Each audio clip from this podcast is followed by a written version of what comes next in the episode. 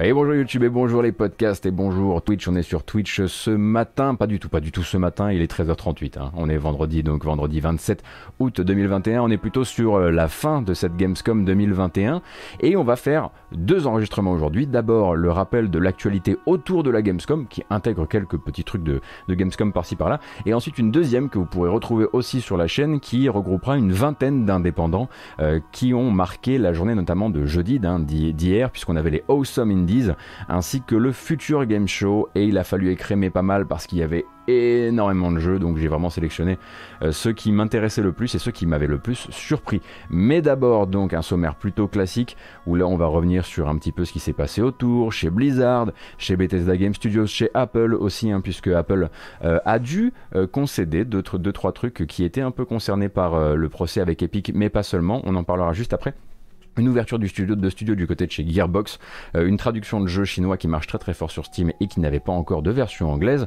On parlera de Netflix Gaming, ainsi même que de Dying Light sur sur Switch. Bon, euh, mais avant ça, il nous faut regarder une bande-annonce qui nous met en joie, euh, qui nous rassure sur le futur, et je pense que là on en tient une pas mal quand même. C'était le grand gagnant, le grand, euh, comment dire, le grand envoyé euh, du, des Awesome Indies organisés par IGN hier soir. Il a frappé fort parce qu'il a fait deux annonces en une seule vidéo, en une seule, en une seule bande-annonce. On y va, allez c'est parti. Ça parle globalement de blasphème.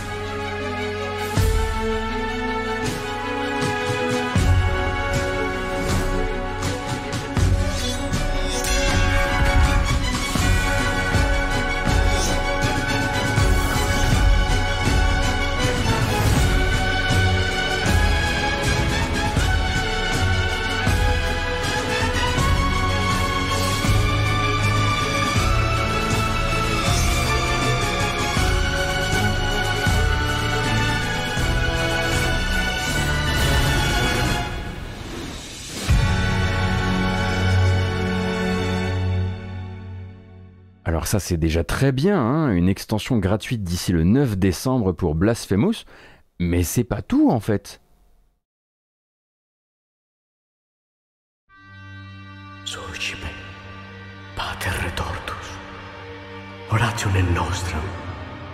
Facut fransi in nomine culpabilissima convertor nobis cunque evit, quoniam miraculus recreatus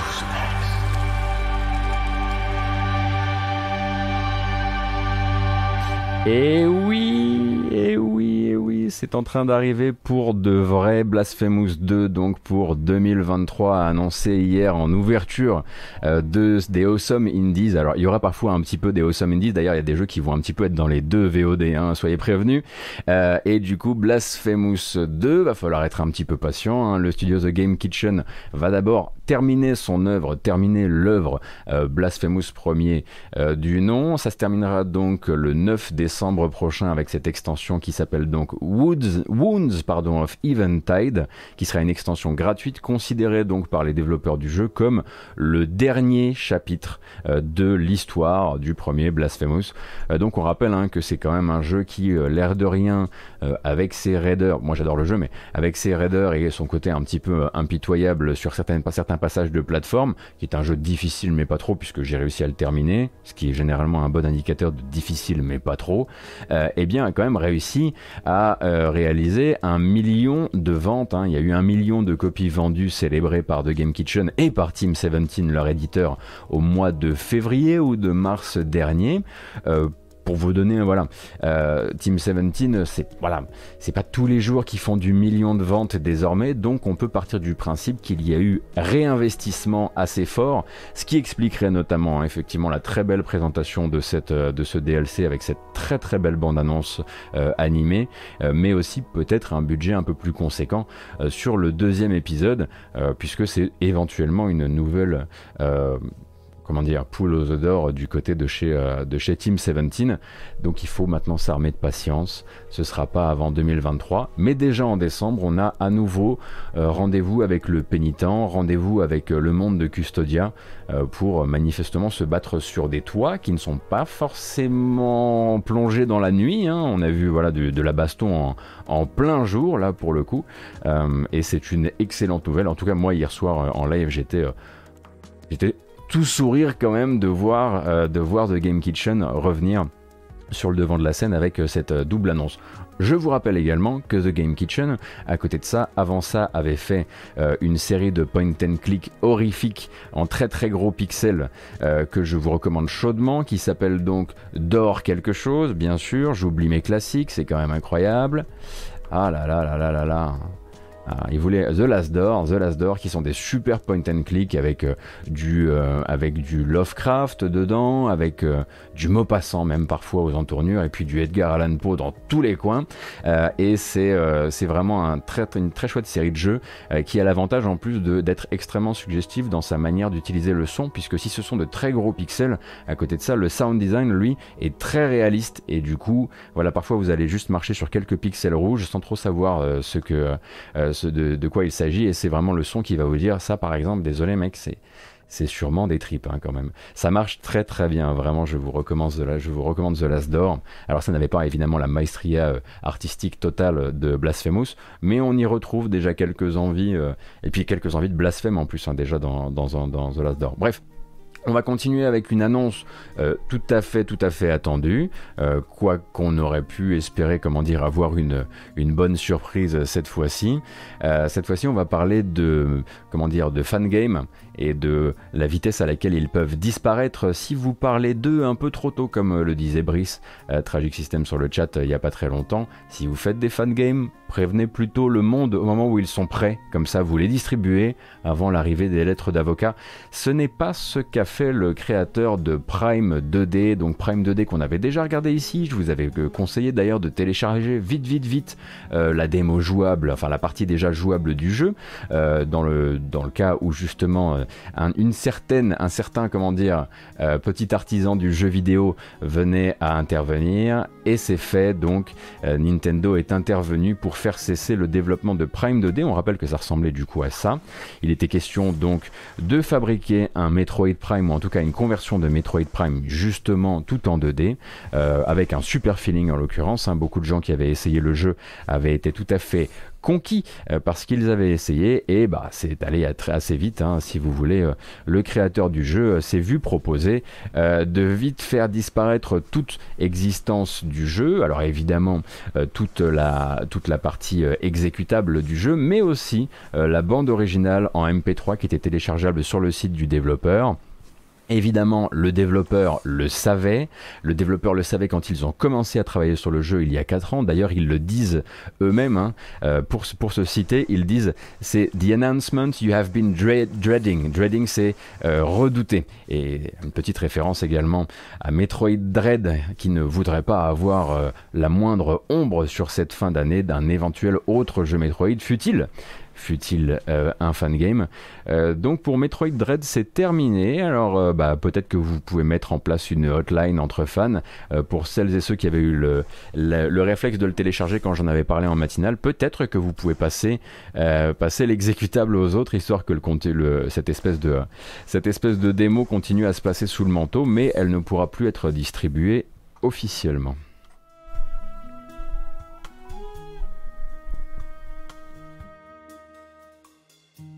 Bon après, euh, je vous rassure, à aucun moment le développeur ne se dit surpris. Hein. C'est juste que voilà, il s'est dit, euh, il pensait en fait pas avoir. C'est toujours un peu le problème, c'est-à-dire que euh, c'est pile poil quand on a envie de dire à un maximum de gens regardez euh, cette démo, euh, que bah, justement la presse s'y met, la presse reprend le truc, en fait ses gros titres, et c'est là que ça arrive aux oreilles de Nintendo. D'où le conseil effectivement de Brice qui est très très bon dans ce cas précis, n'en parlez pas trop tôt, parce que justement à un moment vous allez croire que vous êtes sous le radar, vous allez croire que personne ne va jamais repérer le jeu, et il suffit d'une personne qui le repère, il suffit d'un tweet lu par une personne qui a accès euh, par exemple à un média jeu vidéo, à une, à une homepage de type Polygon ou Kotaku, et après après, c'est plié, c'est plus qu'une question de, semaines, voire de mois dans le cas de Prime 2D, quoi. Euh, conseil ne pas sortir un jeu Metroid en même temps qu'un autre jeu Metroid. Eh oui, pas d'elle, mais en même temps, ça fait 4 ans qu'ils étaient dessus et c'était pas la première fois qu'ils. Enfin, la dernière, la dernière communication du jeu, elle date de mars à l'époque. On savait même pas que Metroid Dread était une réalité. Voilà. Comme le dit Brice, une fois que le jeu est terminé et sur internet, plus personne ne peut rien faire en vrai. Mais avant ça, eh bien, tout ce qu'on pourrait effectivement essayer de sauvegarder, c'est le, souvenir du proto. Parce que là, s'ils se mettaient du coup à redistribuer eux de leur côté un dernier proto ou même des trucs euh, euh, des trucs, euh, comment dire, sous le manteau. Ils ont reçu une lettre, ils sont tenus quand même à un certain nombre de choses. Alors c'est particulier parce que c'est vrai, sur le, sur le net tout à l'heure, quelqu'un me disait, euh, je me, je me demande si la solution pour les fan games, ce serait pas de distribuer d'abord un jeu, avec peut-être une DA tout à fait minimaliste, et ensuite de faire tourner un patch sous le manteau qui permette de, patcher le jeu, de patcher l'aspect visuel, artistique et, sonore du jeu pour en faire le fan game que c'est censé être. Ça me semble faire beaucoup de démarches, mais je sais pas si c'est des jeux, si des jeux ont déjà tenté ce genre de choses.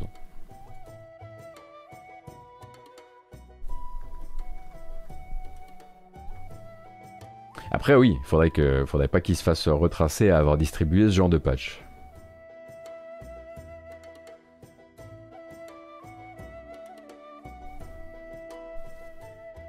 Il y avait le Super Mario mixé à No Man's Sky qui a fait l'inverse, ils ont enlevé les refs à Mario avant de le redistribuer. Là, en fait, ouais, là pour le coup, dans le cas de, Prime 2D, il y a quand même beaucoup beaucoup de choses à, élaguer. Hein. Le GoldenEye refait dernièrement, est-ce qu'il existe quelque part? Alors, c'est pas vraiment GoldenEye refait, ce sont des cartes pour le mode Far Cry 5 arcade qui reprennent les cartes de GoldenEye. Euh, donc là, elles sont de retour sans les références.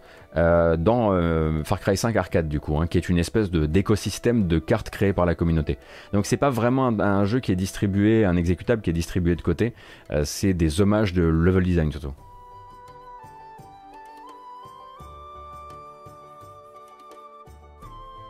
Ah oui, bah c'est ça, bon codeur, hein, c'est un cercle vicieux en l'occurrence.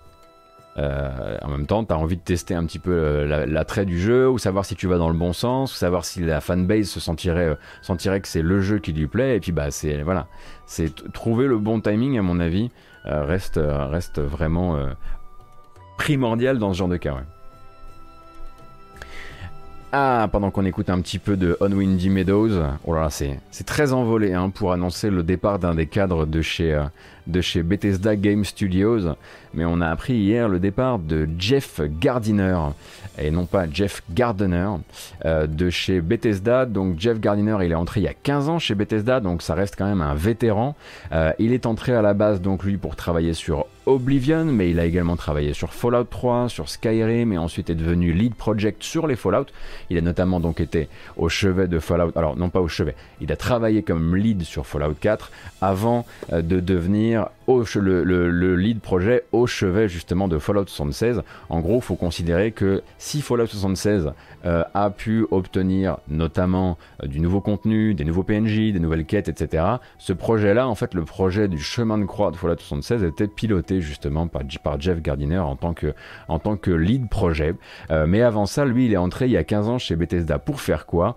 Eh bien, à l'époque, il était donc responsable, il était designer en l'occurrence, et responsable du fameux, le fameux, l'infameux même pack de 10 DLC euh, pour euh, Oblivion. Souvenez-vous, dans ces 10 DLC, il y avait notamment la fameuse armure de cheval, hein, ce, qui est probablement l'un des patients zéro de toute une mode dans le jeu vidéo. Et en l'occurrence, bah, lui, bah, son premier boulot euh, chez Bethesda, c'était de s'occuper de designer le contenu de ces fameux 10 DLC. Et ensuite, oui, le fameux péché originel, c'est ça. Et ensuite, bah, il est devenu voilà, très important pour la série Fallout. Et Jeff Gardiner, du coup, eh bien, annonce quitter Bethesda après 15 ans de maison.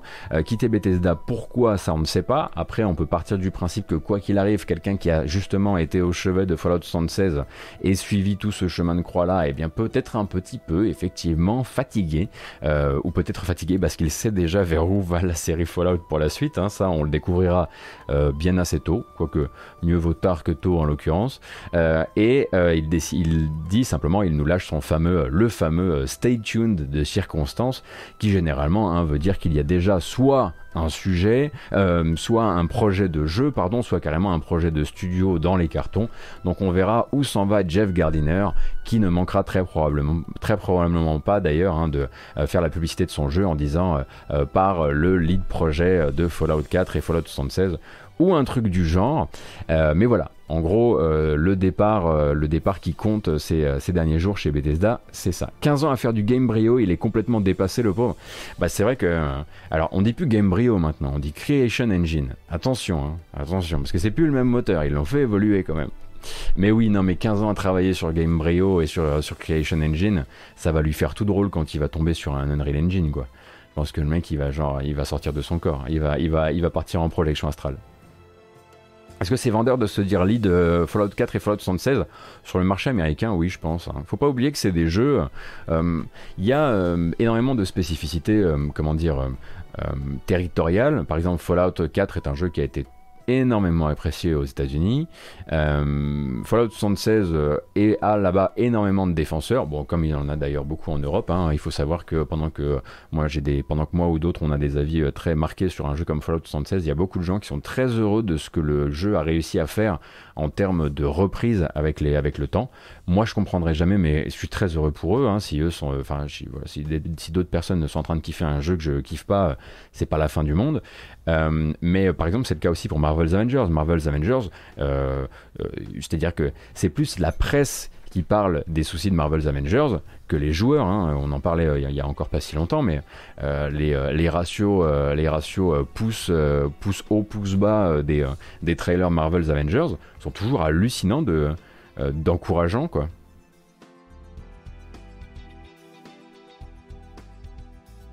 Après, faut pas oublier que Fallout 76 a une excellente map, mais vraiment un excellent monde ouvert. Euh, après, il y a tout ce qui a été euh, branché dessus, fort malheureusement en ce qui me concerne, euh, mais il a quelques arguments quand même assez, assez, assez sérieux. Après, bah, il paye aussi son moteur, il paye son socle technique, tout ça quoi.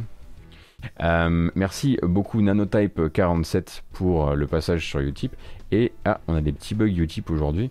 non, Nanotype c'est donc un prime et merci du coup euh, Benizuka pour le passage euh, sur YouTube. Euh, alors, joue à l'arche, attention, parce que les PNJ sont de retour hein, dans Fallout 76. pour rappel, bon, c'est pas le sujet du jour évidemment, mais les PNJ sont de retour avec l'extension Wastelanders. Et depuis, il y a eu une autre extension. Mais du coup, tout ça, c'est des choses qui ont été rajoutées après. Ça fait un peu rustine et ça se sent. Euh, tant et si bien d'ailleurs que moi j'avais vraiment pas été convaincu par cette espèce de tentative de relancer le jeu, notamment c'était sa première arrivée sur Steam avec Wastelanders, où je trouve que c'est euh, que c'est pas hyper bien intégré. Ça sera jamais le Fallout qu'on attend, mais bon, ils ont essayé euh, beaucoup beaucoup de choses. Salut Sylvie, bienvenue. Oui, effectivement, euh, il y a toujours, voilà, on peut être satisfait ou pas de ce qui a été rajouté en termes de contenu. Les bugs euh, du moteur, etc., sont encore là. Bon, bref, on n'est pas là pour faire le pauvre bilan de Jeff Gardiner qui a probablement fait euh, tout ce qu'il pouvait en l'occurrence chez Bethesda. On va parler un petit peu de Blizzard, Blizzard qui annonçait hier, hein, en plein milieu de la Gamescom, pendant que nous on était un petit peu occupés dans tous les sens.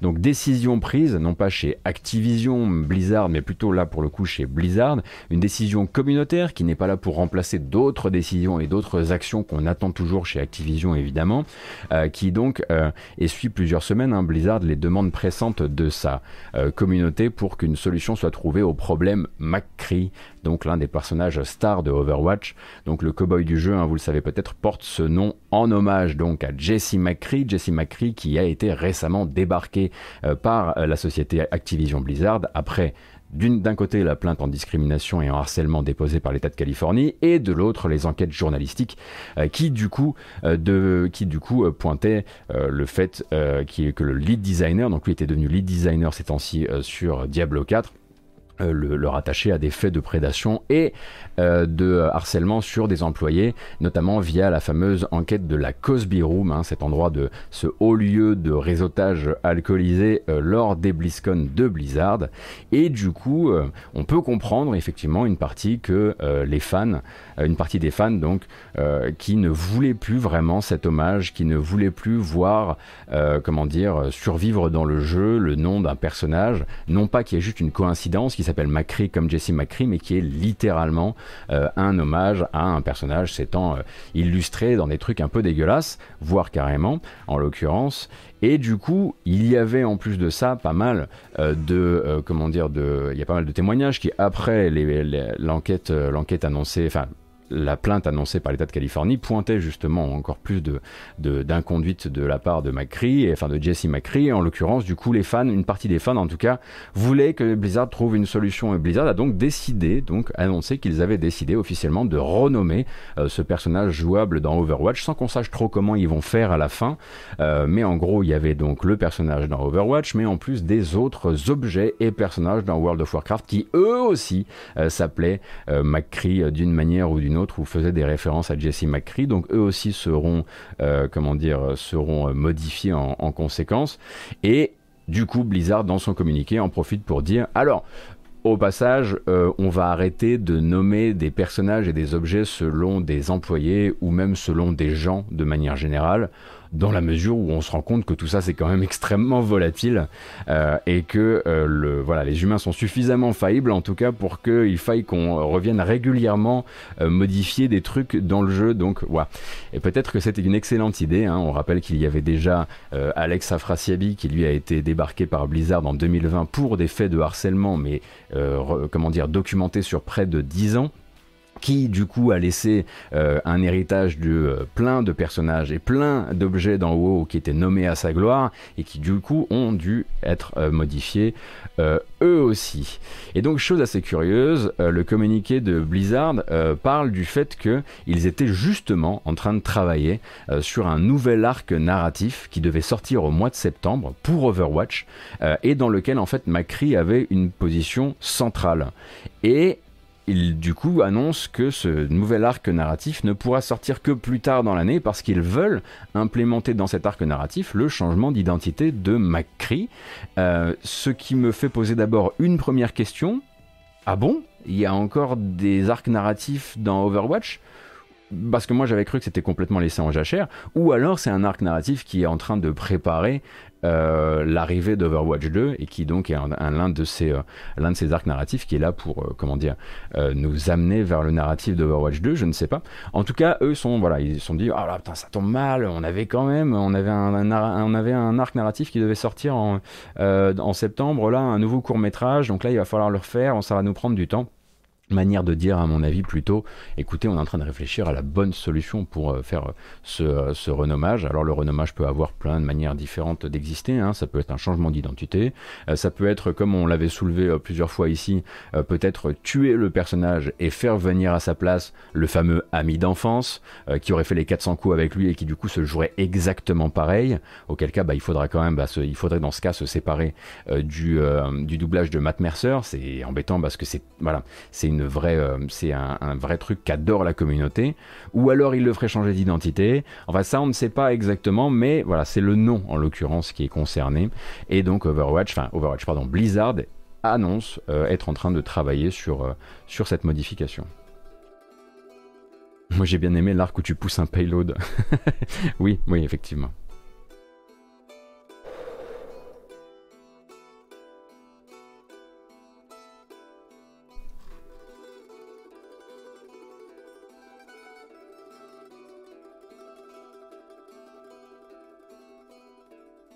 Je pense pas que ce sera que le prénom qui changeront. Hein, euh.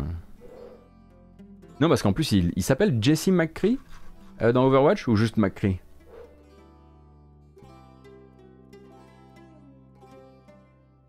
Ouh, le petit café, ça fait du bien. Ah, il s'appelle Jesse McCree en plus. Ah oui, ils sont vraiment, ils sont vraiment allés au bout du, au bout du truc.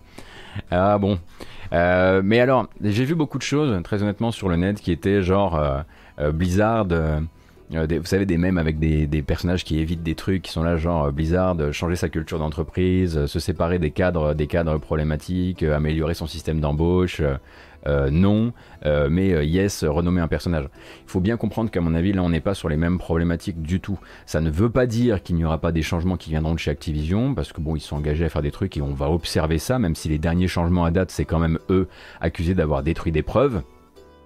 Mais ça, c'est des décisions qui viennent plutôt pour le coup de la gestion de communauté de Blizzard et c'est pas du tout décidé aux mêmes échelles. C'est-à-dire que là, le but c'est de dire qu'est-ce que à l'échelle des community managers de Blizzard on peut faire pour qu'une partie de la communauté euh, ne se retrouve plus à jouer avec un personnage euh, dont l'hommage ne les que, l'hommage euh, dont l'hommage les, embête ou les gêne ou même les fait souffrir quoi. donc je je serais pas je sais pas moi ici qui vous ferait genre alors vous avez vu les changements chez Activision? J'en changé un nom. C'est-à-dire que l'un n'empêche absolument pas l'autre. Après, il faut que l'autre arrive et il faudra du coup attendre les mois à venir, je pense. Très probablement après la sortie de Diablo. Absolument pas. Je pense sincèrement qu'ils ne feront rien. et qu'à côté de ça, ils, comptent sur Call of Duty et sur euh, Diablo 2 Resurrected pour faire le travail médiatique à leur place. Mais l'équipe communautaire de, de WoW avait au moins envie de faire ça à son niveau.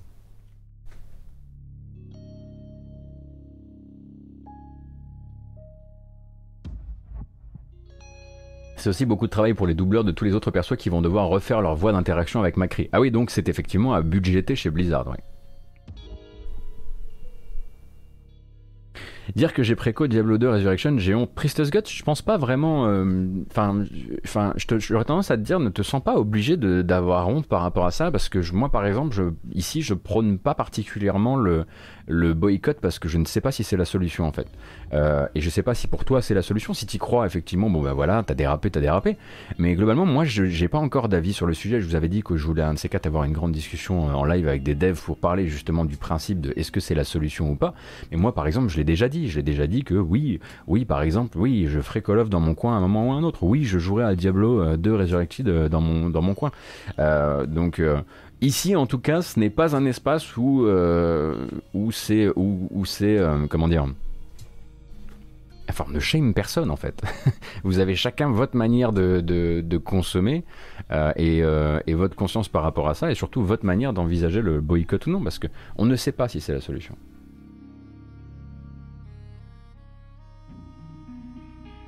Bref, on va continuer, on va parler d'Apple. Ah, ça, va vite. Hein. Ah là, je vous dis, ah non, non, attendez, attendez, peut-être pas Apple directement. On peut peut-être quand même se faire une petite bande-annonce là, histoire de se mettre un petit peu. Ah, si, c'est bien ça, voilà. En revanche, précommander, ça, effectivement, on peut se dire que précommander, c'est peut-être pas la dinguerie, euh, dans le sens où on sait jamais ce qui va se passer à la fin. Cyberpunk nous l'a bien appris. Euh, donc, euh, petit point, Tales of Immortal. Euh, Tales of Immortal, donc, euh, qui est un succès retentissant sur Steam du jeu chinois, euh, qui est donc un RPG action-aventure très bac à sable, qui a fait 1,8 million de copies depuis son lancement le 21 janvier, bah, fait forcément baver hein, le public occidental qui ne rêve que d'une chose, c'est de rejoindre l'aventure également. On savait qu'avec les très bonnes ventes du jeu, les développeurs donc du studio Ghost Valley avaient envisagé de faire une version anglaise et eh bien là, on n'est plus au stade de l'envisager, on est au stade de l'annoncer. Tales, euh, Tale of Immortal et non pas Tales of Immortal euh, recevra une version anglaise le mois prochain sur Steam. Avant, il y avait donc une version en chinois simplifiée et des modes de la communauté qui permettaient d'avoir une version anglaise. Maintenant, vous aurez une version anglaise officielle pour rappel, ça ressemble à ça.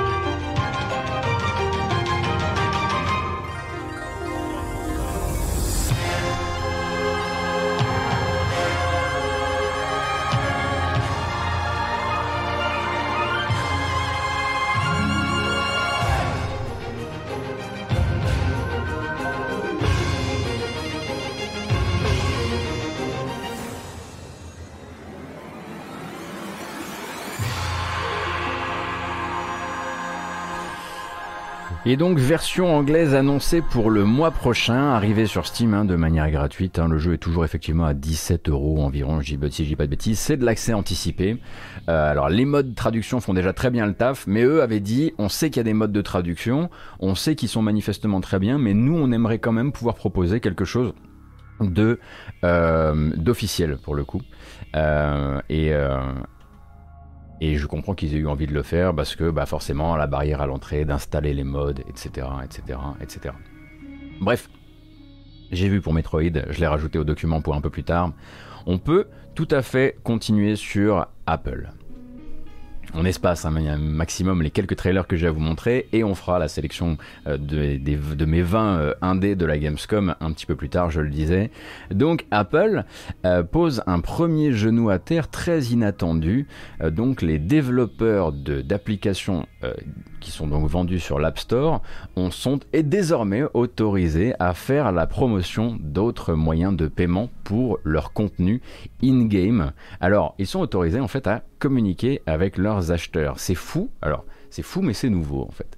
Euh, il faut comprendre que euh, jusqu'ici, euh, les vendeurs d'applications, enfin les développeurs d'applications sur l'App Store n'avaient pas le droit d'avoir des contacts de ce type avec leurs acheteurs. Ils n'avaient pas le droit de leur dire Hey, tu aimes mon application Eh bien, sache que tu peux acheter les contenus internes à cette application autre part que sur l'App Store sur l'App Store où on me prend 30%.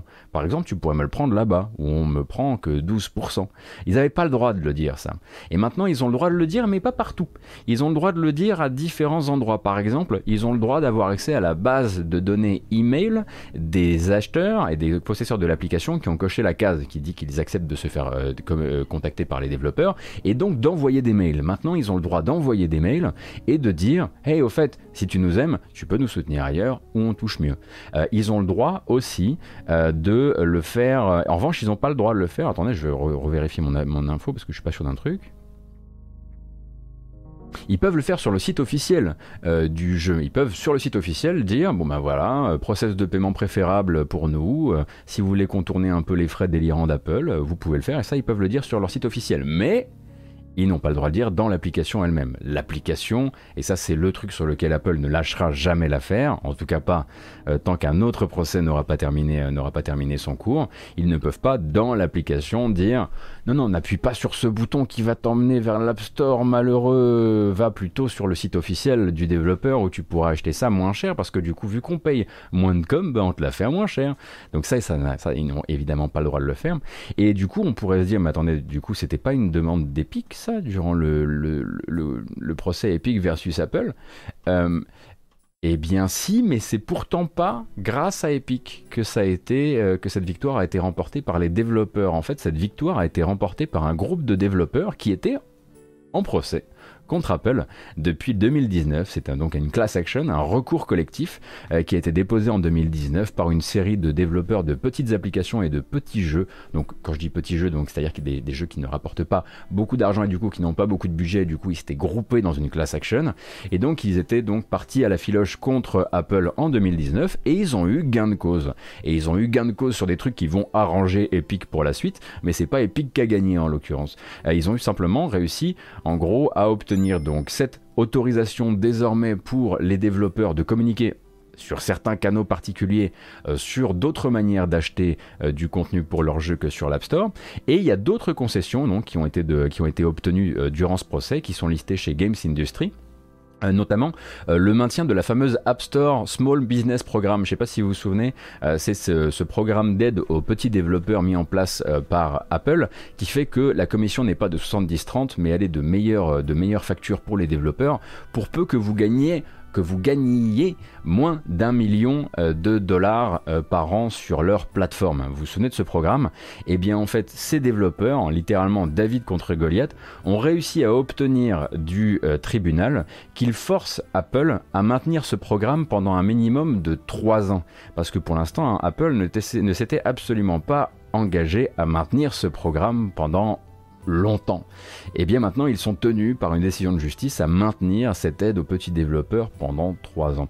Également, pendant trois ans, sur décision de justice, Apple est obligé, et alors là, on croit rêver, on croit rêver hein, mais est obligé donc de maintenir un algorithme de recherche sur l'App Store, du coup, qui favorise avant tout les facteurs objectifs, comme par exemple le nombre de téléchargements, la notation et le texte saisi par la personne qui fait la recherche. Car les développeurs étaient également partis en combat contre Apple sur la manière dont l'algorithme sort des, euh, des, réponses préférentielles. Hein, quand donc l'autocomplétion et la manière dont l'App Store vous propose, vous suggère telle application ou telle application quand vous faites une recherche, eh bien ces développeurs-là estimaient que c'était pas juste, que ça ne prenait pas en compte le nombre de téléchargements, que ça ne prenait pas toujours en compte euh, le, euh, le, le texte qui avait été saisi. Alors effectivement, c'est très difficile de prouver qu'un algo euh, d'autocomplétion est, euh, est, subjectif, ou en tout cas qu'il fait ce qu'on lui demande et ce que la justice lui a l'a obligé à faire, mais en tout cas, ils ne doivent pas changer euh, la situation actuelle. Si on comprend bien un petit peu ce qui est expliqué sur Games Industry, le but c'est de dire votre truc de recherche il est déjà assez pérave comme ça, mais on sait très bien que dans le futur, vous allez encore le mettre euh, en préférence de vos partenaires commerciaux habituels, d'Activision Blizzard, de machin, de trucs, de King, de bidule. Donc, eh bien, on vous, en, en tout cas, on essaie par une décision de justice de vous, vous empêcher de l'aggraver encore plus, quoi. Donc là, ce qui nous intéresse évidemment le plus, euh, c'est cette possibilité désormais pour les développeurs d'applications iOS euh, de communiquer sur d'autres moyens de vendre leur contenu interne, donc leurs achats in-app. Et ça, c'est déjà une première victoire. Et évidemment, le must du must, ça aurait été de pouvoir en faire la publicité à l'intérieur même de l'application. Mais ça, c'est probablement un truc qui n'arrivera, qui n'arrivera jamais. C'est rigolo parce que du coup, on voit la news arriver et on se dit, bah cool, Epic versus Apple, ça commence à porter ses fruits. Eh ben non, il n'y a pas que Epic. De toute façon, Apple a des, procès tout le tour du ventre sur plein de territoires différents. Et là, du coup, euh, euh, c'en est un petit qui donne de plutôt bons résultats.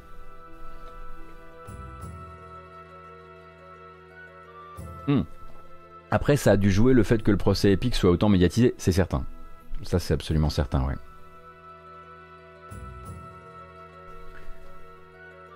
Euh, t'inquiète Bakayep, euh, pas mal de gameplay dedans. T'inquiète, euh, on va regarder le trailer de Metroid Dread tout à l'heure. Mais d'abord, on va en parler rapidement. Alors attendez, hmm, oui, on va parler rapidement de ça parce que c'est pas une très très longue news. Est-ce que ça vous dirait un autre studio qui ouvre à Montréal? Hein, puisque j'ai l'impression que depuis qu'on a lancé cette, ce programme sur Twitch, on annonce le lancement d'un nouveau studio à Montréal chaque semaine. Quasiment. Cette fois-ci, c'est Gearbox du coup. Euh, Gearbox qui a décidé d'ouvrir Gearbox Montréal et annoncer donc l'ouverture de Gearbox Montréal. Euh, donc dans le cadre d'une enveloppe qui avait été pré-réservée par euh, Gearbox dans le but donc d'injecter 160 millions de dollars dans le tissu jeu vidéo du Québec. Et du coup, 160 millions de dollars qui ont permis d'ouvrir euh, Gearbox Montréal, qui est le deuxième studio québécois Gearbox en l'occurrence. Euh, ça devrait être normalement euh, une société qui devrait intégrer un effectif maximum de 250 développeurs, 250 développeurs qui du coup devraient travailler bien sûr évidemment sur Borderlands, mais pas que, puisque le bon Randy Pitchford, qui adore promettre des choses, euh, nous dit directement que Gearbox Montréal, certes, ce sera des coups de main sur, euh, sur Borderlands, mais c'est aussi dès à présent la mise sur pied d'une licence inédite euh, dans donc une marque qui n'existe pas encore dans le portefeuille de Gearbox. On rappelle que Gearbox, du coup, injectant 160 millions de dollars pour, lancer une nouvelle entreprise au Québec, c'est pas particulièrement surprenant après le très très gros rachat par Embracer, hein, Embracer qui a racheté Gearbox pour 1,2 1,2 millions, pardon, milliards, milliards, milliards, 1,2 milliard de dollars, je crois. Euh, donc c'est peut-être l'une des premières décisions d'Embracer en l'occurrence.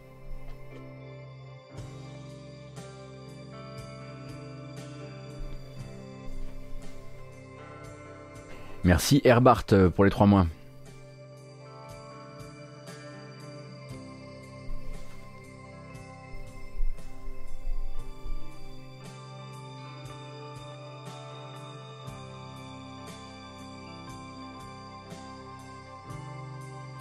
Bonjour Vagnaourt, bienvenue. Bienvenue à la modération. Qui est à l'heure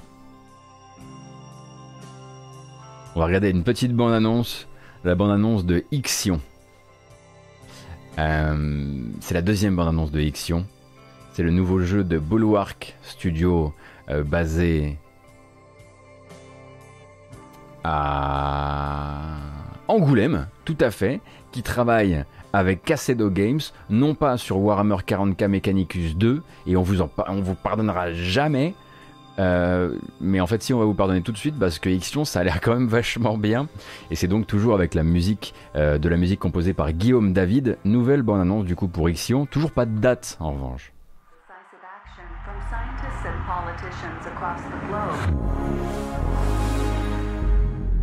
At Dolos, we have always looked to the stars, taking a fascination in the hope that can be found in the heavens for humankind. On Earth, we have faced climate crisis, political instability, ecosystem collapse. And we here at Dolos AEC have acted to overcome these difficulties. Now, we explore a new frontier space. Through great advances in technology and science, and with the Tycoon station safely on its maiden voyage, we are pushing the boundaries of civilization as we know it. We are always focused on adaptation, progression, and preserving the future of humanity, no matter the challenge that faces us.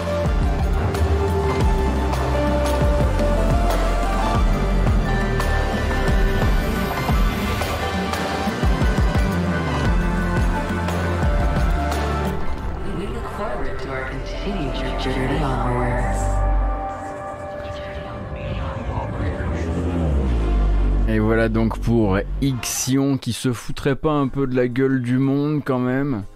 Hein? Attendre la sortie de Space Base Startopia pour faire un vrai Startopia qui intéresse vraiment les gens? On dirait bien donc que les développeurs de Warhammer 40k Mechanicus qui nous avaient teasé à l'E3 avec une bande-annonce, avec une espèce de Elon Musk euh, qui promettait que euh, l'avenir était dans les étoiles, etc. Et eh bien là, quand ils viennent montrer du gameplay, c'est pour nous dire, bah en fait, ça va être des stations, euh, comment dire, plutôt en forme de donut, où vous allez donc, voilà, probablement peut-être même avoir plusieurs étages, qui sait. donc peut-être que le futur de Startopia est développé à Angoulême.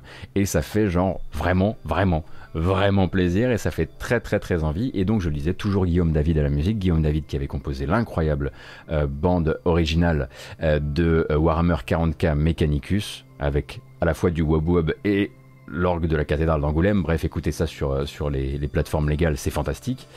Et oui, du coup, oui, quand vous nous appelez, envoyez des, des, des builds, on veut jouer au jeu maintenant. Hein. Donc il n'y a pas de démo, hein. ce n'est pas un de ces jeux qui a sorti une démo durant la Gamescom, bien malheureusement. Mais je suis très très heureux de découvrir que, donc le gameplay de ce jeu, c'est un truc si proche de d'un de mes jeux de la vie entière, quoi. Donc euh, là, c'est effectivement, je me sens euh, très euh, très touché et très concerné par ça. j'espère que, bon, que les fans de, de, Startopia entendront parler de, de Ixion et j'espère que Ixion sera bien du coup. Oui, effectivement, l'orgue que vous entendez dans la BO de, de Mechanicus, c'est l'orgue de la cathédrale d'Angoulême. Bref, nous on continue, on a fait ça, on a fait ça, on a fait ça. Très bien. On peut continuer avec Netflix, vous verrez ça va pas durer longtemps euh, puisqu'on parle souvent du Netflix Gaming, donc euh, on sait que euh, Netflix est en train de travailler à l'intégration de jeux en cloud gaming dans son offre sans frais supplémentaires. Un nouvel onglet en fait, hein, à côté des films et des séries, du jeu vidéo et du jeu vidéo, donc avec des licences captives. Licences captives dont ils testeront, dont Netflix va tester le comment dire le rayonnement et l'intérêt en termes de cloud gaming D'abord sur le territoire polonais, euh, car c'est la Pologne qui va servir en fait un petit peu euh, de, euh, de, zone de test avec donc ce nouvel onglet qui a été présenté via le compte Twitter Netflix Geeked. Et là vous avez donc hop voilà une présentation de ce à quoi vont pouvoir jouer les à quoi va pouvoir jouer le public polonais, donc le public en tout cas sur territoire polonais. il me semble que c'est dès à présent. donc Stranger Things 3 ainsi d'ailleurs que Stranger Things 1984, qui est un autre jeu, sont tous les deux jouables dès à présent en cloud gaming sur l'application Netflix. et on voit d'ailleurs hein, que soit ils sont lançables, alors j'ai l'impression que soit ils sont lançables directement depuis l'application Netflix, soit ils sont téléchargeables séparément via des... alors non, non, non, je sais pas pourquoi ils ont mis un Google Play là. Ah, c'est peut-être ah, c'est juste simplement pour dire que c'est aussi sur euh, euh, Android. Et euh, donc voilà, on savait hein, qu'ils allaient d'abord tester ça avec leur propre jeu. On ne sait pas si derrière ils ont des envies de comment dire d'intégrer des jeux tiers dans la formule. Au début, hein, ici, vous savez que j'ai le, nez le plus creux du Twitch game français, donc j'avais dit vous allez voir qu'ils vont commencer avec Hollow Knight, des jeux comme ça, etc. Et on a compris en gros que en quelques en quelques semaines j'avais complètement tort et qu'ils allaient utiliser leur licence et peut-être aussi faire développer ensuite des jeux sur les licences qu'ils possèdent. Donc le jeu de la série The Witcher par exemple pourrait être une réalité chez Netflix à un moment. Le jeu de Stranger Things, le jeu de ceci, le jeu de cela. Euh, et donc c'est d'abord testé euh, en Pologne.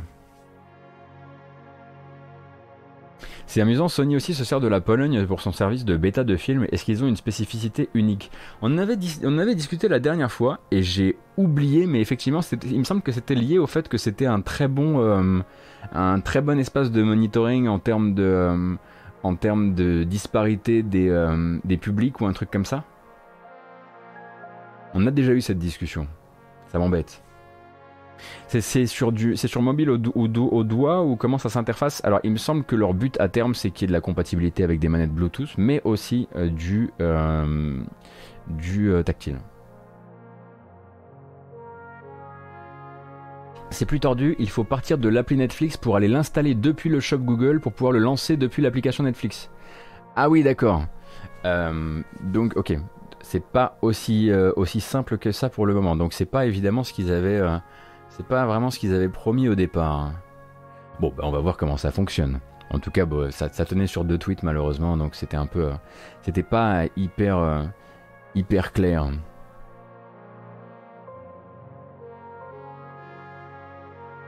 Alors on a regardé le trailer de Ixion et on peut rire un bon coup si vous le voulez, grâce à Techland. Donc Techland euh, avait donné rendez-vous hier à 20h environ hein, sur le Twitch officiel de IGN et le sien, mais d'abord celui d'IGN je crois, euh, pour nous parler de Dying Light 2. Euh, Dying Light 2 donc qui sort toujours à la fin de l'année, ça il ne le décale pas, ça va toujours bien, sauf qu'après euh, quelques euh, comment minutes à nous parler de Dying Light 2, de nous montrer un petit peu le nouveau gameplay que je voilà je vous en ferai grâce, hein, vous pourrez le trouver sur internet sans souci. On a pu voir les nouveaux mouvements de combat, les nouveaux euh, mouvements de parcours, etc., etc. Donc deuxième apparition de Dying Light 2 durant cette Gamescom puisqu'il était déjà là chez chez Microsoft le premier soir. eh bien ils se sont dit hey surprise pour les fans, ça va vous faire hyper plaisir. On vous le dit, on n'a pas peur. Dying Light 1 sort sur Switch. Quand on ne sait pas. Mais il va grave euh, sortir euh, sur Switch. On va même faire une édition physique avec le jeu qui sera donc sur la cartouche, euh, qui s'appellera donc la Platinum Edition qu'on vous encourage évidemment déjà, on vous encourage à checker la petite collector, etc. Et puis on vous donnera évidemment la date de sortie ainsi que la date de lancement des précommandes. Alors les mondes ouverts pensés pour PC et console, même console d'ancienne génération, voilà, euh, sur Switch, c'est rarement bien passé. Hein. C'est-à-dire que globalement, celui qui est le mieux passé, il a quand même de grosses limites, c'est The Witcher 3, euh, qui est un jeu qui passe vraiment comme ça dans la Switch et à chaque fois effectivement qu'on essaie d'en demander un petit peu trop, on sent vraiment les coutures qui craquent. C'est vraiment l'une de, c'est vraiment l'un des, des portages Switch de AAA euh, console PC les plus bluffants mais il y a eu pas mal de coupes de fête et c'est quand même très rare que ce soit fait comme celui-ci. Alors encore que beaucoup de gens trouvent que c'est absolument pas suffisant pour apprécier normalement euh, le, euh, le, jeu qui est, euh, enfin le, très long jeu et très grand jeu qui est, The, Witcher 3. Donc soit effectivement ils ont une version cloud dans les cartons, mais je pense qu'ils l'auraient dit. Soit ils sont sur un portage, et dans ce cas-là, bon courage au, voilà, au studio qui va s'occuper euh, d'amener euh, euh, ce, ce, Dying Light 1 sur, sur Switch. Parce que c'est pas une machine qui est faite pour faire tourner ce genre de choses à la base. En revanche, c'est une machine qui est faite pour vendre un max de jeux et faire énormément de promesses. Donc forcément que Techland allait tenter un petit peu de, voilà, de comment dire, réunir un max de, euh, ferveur autour de la licence Dying Light avec une version Switch. On attendra de voir tout ça euh, et on attendra évidemment la première vidéo de gameplay. Pour l'instant, on est vraiment que au stade de la pure promesse. Ils ont réussi à y mettre les deux derniers Doom aussi, oui, mais ce ne sont pas des mondes ouverts, Olive. C'est vraiment ça la très très grande différence. Oui, Doom par exemple, Panic Button, on peut se dire qu'ils ont fait du très beau travail sur les Doom. Ils ont fait du très beau travail aussi euh, sur, euh, euh, comment dire, sur même Wolfenstein, ça peut aller. mais là, les mondes ouverts, vraiment pas la même sauce. Et puis c'est pas des mondes ouverts à la, à la Breath of the Wild. Hein. Euh, et euh, c'est là que se font les défis. Et c'est là tout le défi, hein. le streaming vraiment du contenu euh, visuel sur The Witcher 3. C'est là le très très gros défi de, de, la version Witcher, Witcher Switch. Hein. Les dernières matchs ont rendu Witcher 3 en mode portable très fréquentable. Moi, je l'ai toujours trouvé plutôt fréquentable. Hein. Juste ce que je disais, c'est que c'est pas le meilleur endroit, effectivement, pour apprécier The Witcher 3. Et parfois, c'est pas le meilleur endroit si vous aimez le 30 FPS stable de chez Stable ou, le, ou une image nette ou ce genre de choses. Euh, parce qu'effectivement, par exemple, faut pas docker, faut absolument pas docker The Witcher 3, euh, The Witcher 3 Switch. J'avais écrit un test où j'avais essayé d'être clair sur le fait que c'était à la fois un tour de force, mais qu'en même temps, euh, voilà, c'était juste des très bons techniciens et pas des magiciens. C'est-à-dire qu'on euh, ne pouvait pas réussir le, grand chelem avec The Witcher 3, mais ce qui a été fait pour moi était déjà hallucinant.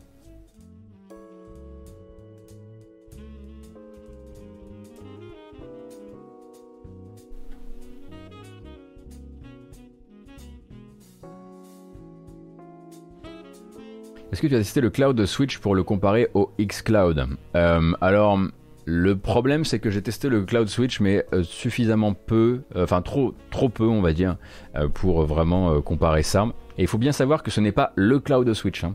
Ce sont des clouds, des solutions cloud qui sont fournies, à mon avis, par des tierces parties à des éditeurs comme 505 dans le cas de contrôle euh, ou euh, à des développeurs euh, pour effectivement Plague Tale ou encore ou encore Hitman 3. Mais il n'y a pas, comment dire, de, à mon sens en tout cas, ou à ma connaissance, il n'y a pas de solution propriétaire Nintendo de cloud gaming.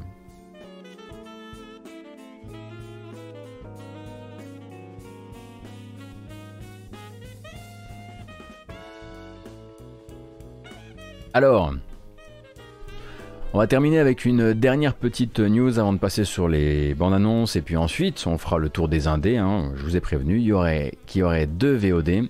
Et donc d'abord une bande annonce d'un jeu pour juste vous mettre un petit peu dans la, comment dire, dans le bain de ce qu'est Summer of 58 et ensuite pour vous parler d'une mésaventure de développeur qui donne à réfléchir euh, sur l'état actuel de, euh, euh, la protection des développeurs par euh, Valve et Steam. Donc Summer of 58, vous allez voir, c'est un jeu d'horreur en vue à la première personne. Rassurez-vous, je crois pas qu'il y ait de jumpscare dans cette bande-annonce. Euh, très simple et surtout très court.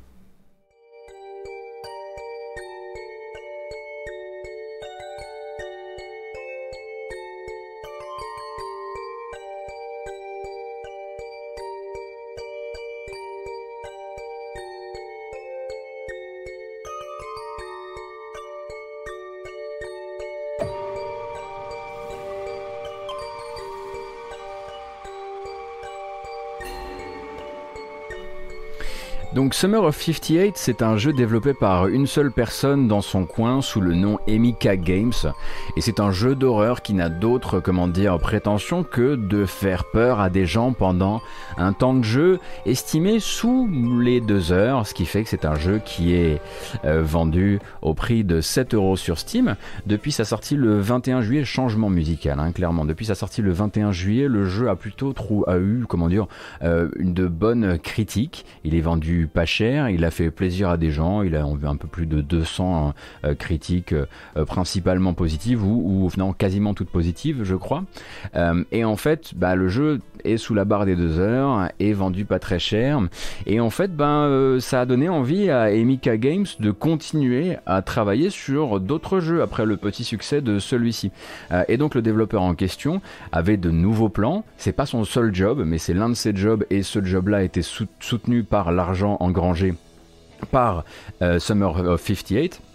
Le problème, c'est que entre le 21 juillet et aujourd'hui, il a eu la très grande mésaventure de découvrir le taux énorme de remboursement demandé par des gens et notamment des gens qui avaient terminé le jeu.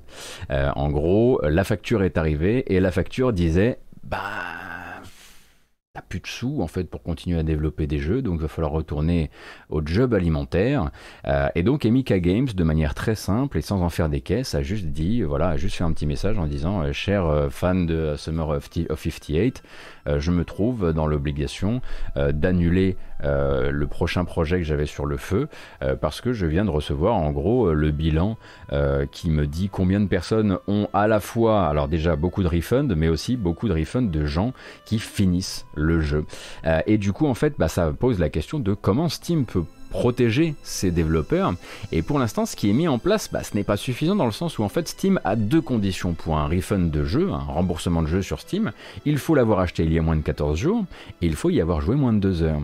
Donc Steam actuellement, il y a une bonne grosse faille dans leur plan qui est qu'ils ne protègent pas les développeurs de jeux court, voire très court. Et ça donne forcément à réfléchir sur la manière dont euh, Valve pourrait euh, trouver des nouvelles manières, peut-être quand le développeur déclare son jeu comme étant un jeu court, de le passer sur un autre programme de remboursement euh, qui serait différent, avec d'autres conditions, etc. etc. du coup, eh bien voilà, le développeur s'est retrouvé dans un premier temps à dire bah je suis désolé, je vais pas pouvoir continuer parce que bah, j'avais vu du blé entrer et en fait bah, le blé repart. Euh, donc je sais pas trop quoi vous dire, mais je peux pas continuer à bosser sur des jeux. Euh, et ensuite, effectivement, il y a eu une espèce de d'élan comme ça euh, dans dans la communauté des fans du jeu et puis même un petit peu des, développeurs sur sur Twitter notamment, qui lui a donné à réfléchir, qui s'est dit ah ok d'accord, les gens sont quand même, enfin me, me, soutiennent énormément, sont quasiment en train de me dire mais monte une cagnotte, etc. Et du coup le développeur maintenant est plutôt dans une démarche où il se dit bon il faut qu'on trouve des solutions parce que j'ai pas envie d'arrêter de faire des jeux puisque manifestement il y a des gens qui aiment mes jeux et effectivement derrière ces reviews positives de jeux et parfois aussi ces nombreux remboursements il y a une commu qui voudrait que je continue à en faire. Donc c'est plutôt, en tout cas d'un point de vue de son moral, une très bonne nouvelle. Mais la mésaventure derrière est assez dégoûtante et c'est pas la première fois qu'on en entend parler. Hein. Euh, ça avait déjà été le cas pour le jeu Before Your Eyes. Je sais pas si vous vous souvenez de Before Your Eyes, qui était un jeu donc euh, c'est un jeu narratif où il faut cligner des yeux euh, pour faire avancer l'histoire dans telle ou telle direction. Et le développeur s'était également exprimé sur le sujet en disant que voilà, c'est très difficile de faire des jeux courts parce qu'une grande partie de la communauté ou en tout cas une trop grande partie de la communauté, exploite justement le caractère court du jeu euh, pour ne pas, euh, comment dire, pour, pour, se, pour récupérer 7 euros quoi.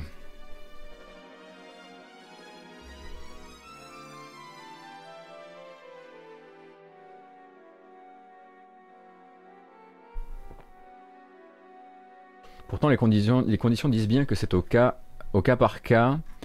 Euh, l'inverse, je me suis fait rembourser CrossCode en ayant joué 3 heures en argumentant que l'intro était très longue. Euh, bah écoute, Tankerville, je sais pas, j'imagine que si tu n'argumentes pas un truc particulier, c'est du cas par cas et que ça doit être du cas par cas à la, comment dire, à la faveur du, de l'acheteur et non pas du cas, du cas par cas à la faveur du, euh, du développeur. Dans le sens où, à mon avis, si tu veux, il n'y a pas un seul employé qui voit une demande de refund euh, pour Summer of 58 qui ne sait, qui sait exactement ce qu'est ce que Summer of 58. Il voit juste, ok, machin refund. Et je pense que c'est surtout quand on dit au cas par cas, c'est pour les, pour les acheteurs.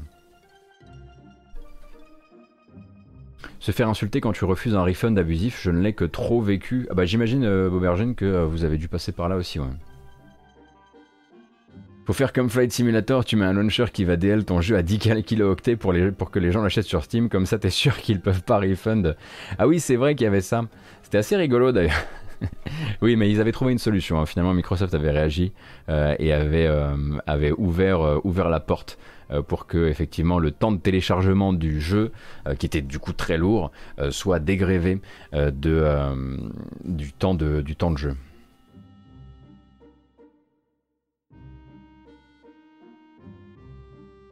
Ah mais c'est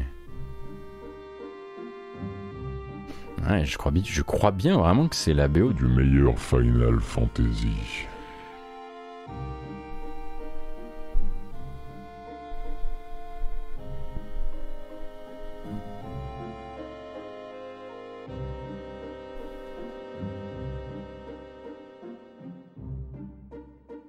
Donc c'était la mésaventures de Emika Games. Donc je voulais un petit peu vous raconter comme ça si vous avez envie de vous intéresser à l'affaire ou même vous intéresser à ces jeux, on ne sait jamais. Voilà, ça peut, euh, euh, vous brancher. Et on va parler maintenant de jeux gratuits. Voilà, parce que finalement c'est ça qu'on veut. Hein. On veut des voilà, on veut des jeux gratuits. On ne veut pas donner de l'argent aux développeurs, c'est pas la peine. Euh, c'est la passion, d'accord? Bon, bref. écoutez, est-ce que vous connaissez Prime Gaming? Non, parce que avec Prime non, j'arrive pas à le faire. Bref, euh, abonné à Prime Gaming vous seriez, eh bien vous auriez des jeux gratuits pour le mois de septembre. C'était plutôt des jeux en question dont je voulais vous parler. Euh, donc pour les personnes qui auraient un abonnement Prime Gaming, enfin un abonnement Prime quoi, euh, sur Twitch vous pourriez donc décrocher une série de jeux mis en gratuité, parmi lesquels Sam Max Hit the Road qui est quand même un foutu classique.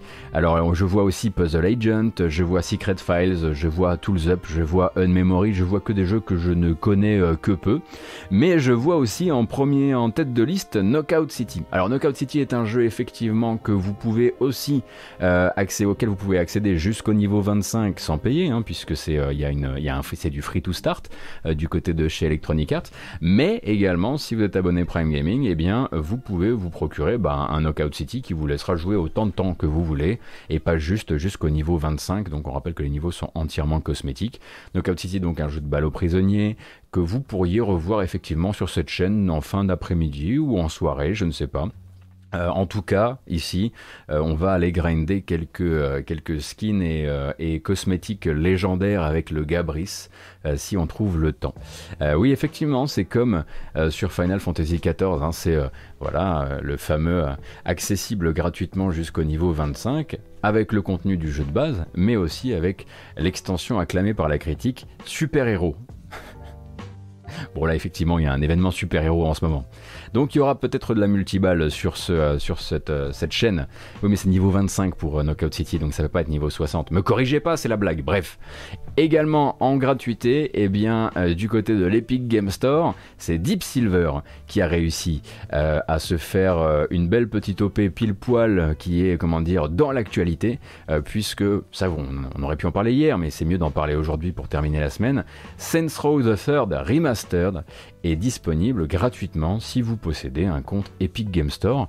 Il vous suffira donc de vous pointer sur l'Epic Game Store et de récupérer votre jeu gratuit.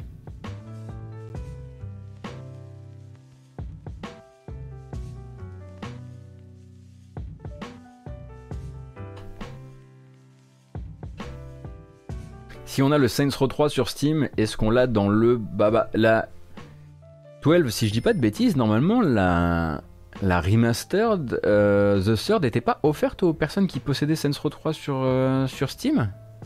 J'avais l'impression qu'à l'époque ça avait été offert d'office. Merci. Alors attendez, parce que. Ah ouais, je vois que. D'accord. Connaissez-vous Prime Gaming? Merci beaucoup pour le passage sur YouTube, c'est très gentil. Je suis désolé, hein, j'ai les alertes au téléphone, euh, ce qui veut dire également merci beaucoup. Un follower du live pour les 10 euros, c'est très gentil. Ah, il l'avait pas offert Oh les bâtards et également Automa Chef, hein, effectivement un jeu de création et de, euh, de traitement euh, de, de, bouffe sous vide qui est pour l'instant donc un jeu avec des tapis roulants qui est actuellement gratuit sur Epic Game Store. Et ça, c'était pour les petites news. Vous voyez, c'était assez, voilà, assez calme. On est parti désormais sur les trailers. Et on va commencer donc avec un trailer d'un jeu, ou en tout cas d'une bêta de jeu qui est disponible euh, dès à présent. Euh, où est-il? Le voilà. Il est venu nous le dire hier, hein, durant l'une des conférences qu'on a, commentées euh, en, live. Euh, c'est une création donc euh, d'un des développeurs ou d'une des têtes pensantes de Kerbal Space Program, qui avait donc quitté le studio il y a un certain temps. Je crois qu'il avait quitté le studio avant le grand, le, grand déchirement de la team Kerbal Space Program. Mais du coup, son nouveau jeu s'appelle Balza. Et Balza, c'est un jeu de construction de modèles réduits qui vous rappellera très probablement Kerbal Space Program mais dans les airs et pas dans l'espace.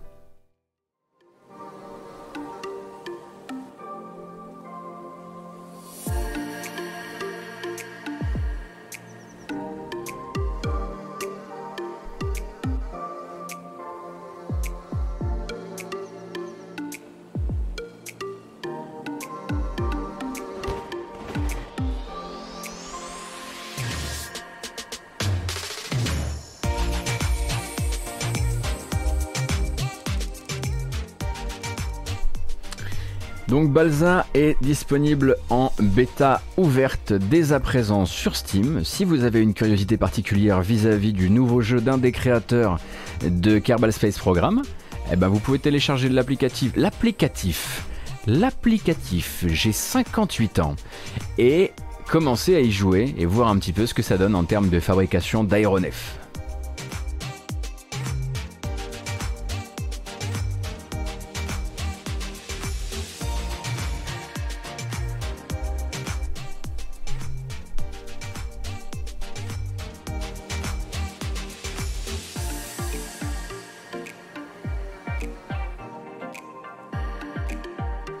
Et voilà pour celui-ci donc qui est déjà sorti et le prochain, boum, il s'appelle Cleed the Snail. Peut-être que vous vous souvenez de cet égard escargot mutant. with the ability to do a badass entrance walk? Clyd the snail is an intelligent creature that can fire weapons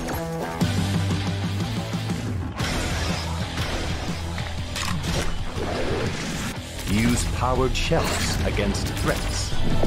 Clit the Snail donc hein, est un bah, c'est un twin stick shooter, un action RPG, peut-être pas très RPG en vue du dessus où vous contrôlez donc un escargot armé de mutations diverses et aussi d'armes à feu. Ça sort le 31 août, figurez-vous. Euh, je ne sais pas ce que ça donnera en termes de lisibilité, mais en termes d'univers, en tout cas, il a sûrement un coup à jouer. On en avait parlé dans une matinale précédente, et là, il est arrivé hier, probablement durant le Awesome Indies, pour annoncer justement sa date de sortie.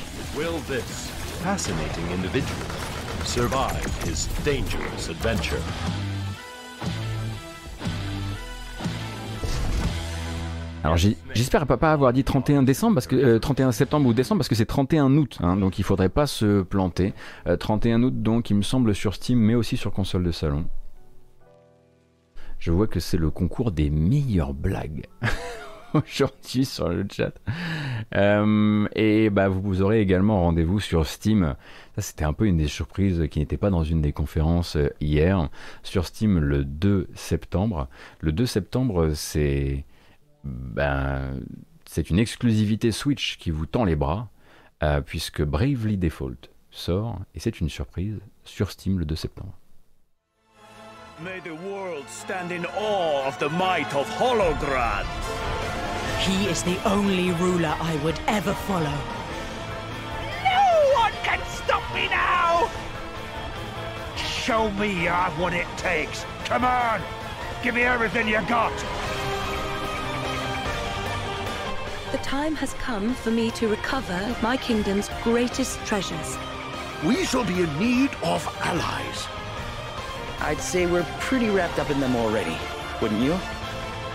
You'll also have our expert Hell to call on. As long as we keep moving, I'm happy. Alors, combien coûte Bravely Default sur Steam Your actions might bring about untold calamity. You ain't the princess of me, girlie. Oui, alors pardon, j'ai oublié de dire que c'est Bravely Default 2. Hein. It is time to choose. I know full well the duty that awaits me. I know how you feel, Gloria, but you shouldn't put so much pressure on yourself. 60 euros, effectivement. Sometimes you need to calm down and take a step back.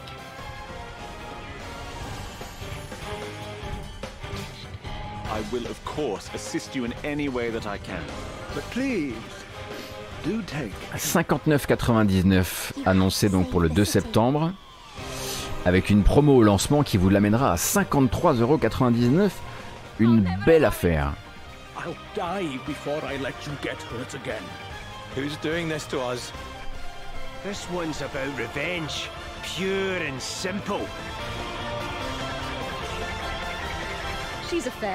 C'est vrai que c'est très curieux hein, de, de voir le jeu apparaître plutôt du côté de, hein, plutôt du côté de, euh, Steam que de l'Epic Game Store, puisque bah, jusqu'à preuve du contraire, c'est Square Enix, et que Square Enix ces derniers temps était très très fan de l'Epic Game Store. Je sais pas trop ce qui s'est passé. Peut-être qu'il va arriver aussi sur Epic Game Store et qu'ils ont juste d'abord fait une annonce, euh, une annonce sur Steam.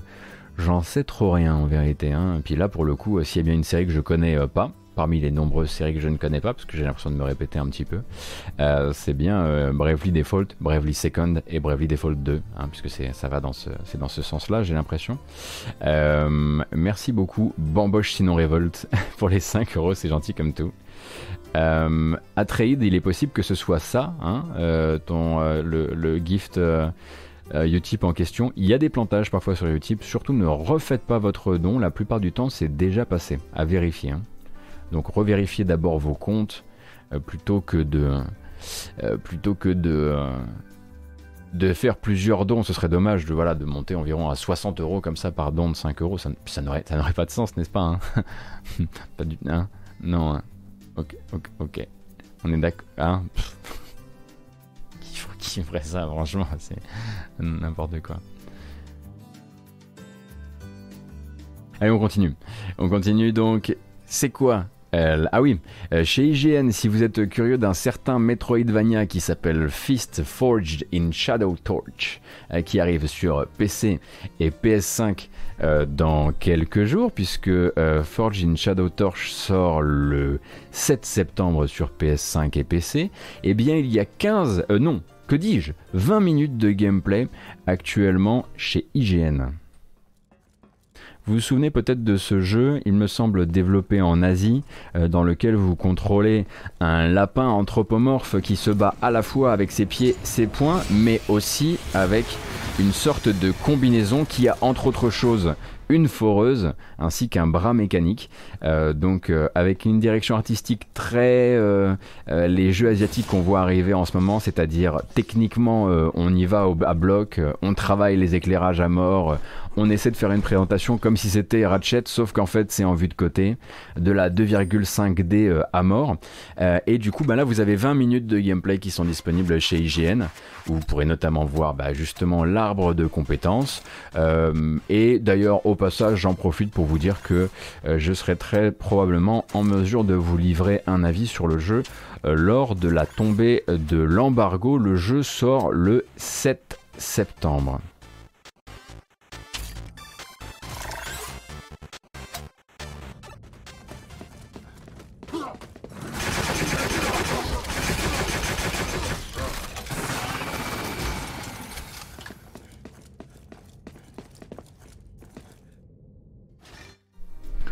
Donc là, j'ai pas forcément trouvé la bonne euh, partie du gameplay, mais vous en avez 20 minutes sur IGN si ça vous intéresse, et puis sinon, euh, on en parle bientôt. Merci Tankerville Turbo 3000, c'est très gentil. c'est vraiment très gentil.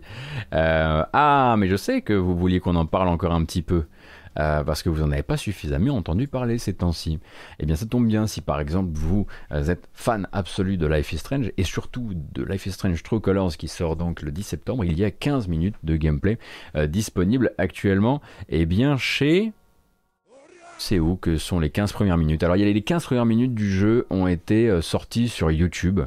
Je vous le rediffuse pas parce que j'ai l'impression qu'on le regarde tout le temps et moi je commence à en avoir un peu euh, soupé. Euh, mais globalement, euh, si vous avez envie de voir le tout début de jeu, Life is Strange True Colors, dire, ça se consulte sur YouTube. Rappelle donc qu'il sort sur les consoles de salon ainsi que sur PC le 10 septembre. En revanche, la version Switch, elle, a été repoussée.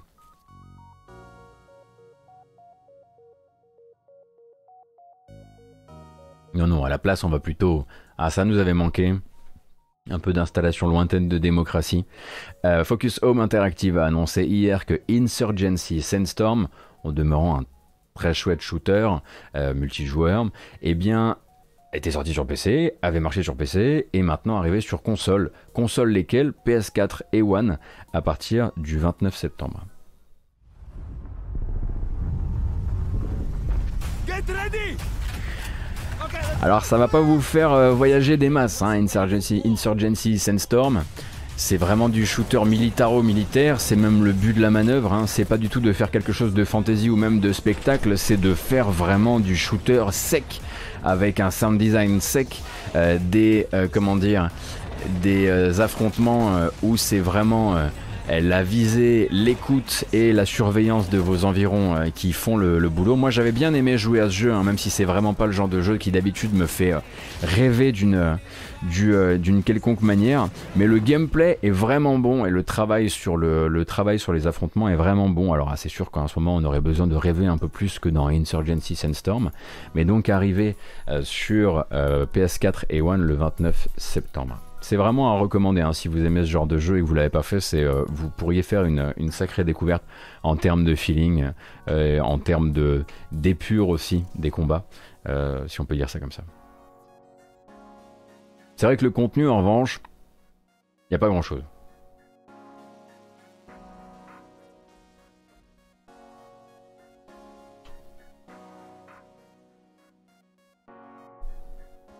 Alors, le prochain, c'est... Alors celui-ci, vous l'avez déjà vu, euh, vous en avez déjà beaucoup entendu parler, il s'agit de Moonglow Bay. Moonglow Bay, un jeu donc de... comment dire une simulation de vie euh, dans une ville portuaire euh, soumise à des, à des mystères un peu bizarres, mais également à de la très jolie musique, puisque de la musique composée par Lena Rain, et eh bien Moonglow Bay, qu'on avait vu dans un événement Microsoft en mars, si je ne m'abuse, a une date de sortie. Cette date de sortie, c'est le 7 octobre, et donc une nouvelle bande-annonce pour aller avec.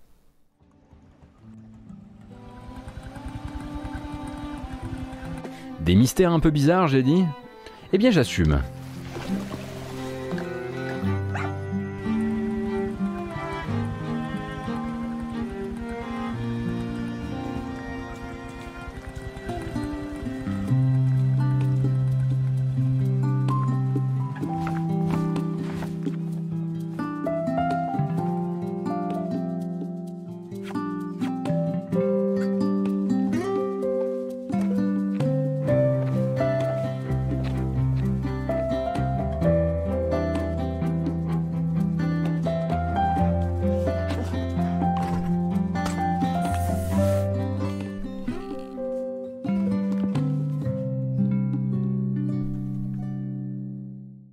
Octobre donc. Ah là là là là, mais pas trop vite. Enfin pour Moonglow Bay, qui donc, on le disait, sortait sur quelle plateforme? Attendez, faut que je revérifie ça parce que j'avais un vieux doute.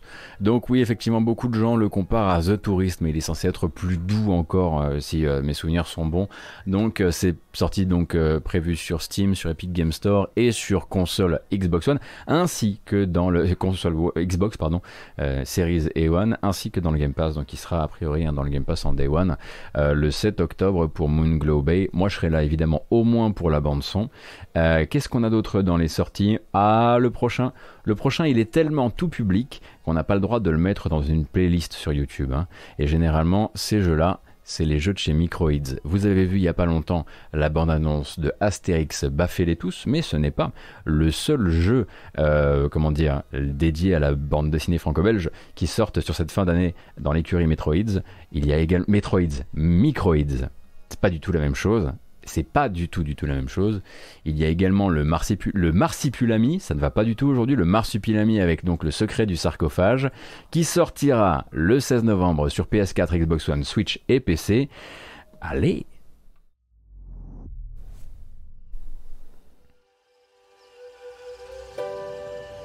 Cette fois avec du gameplay.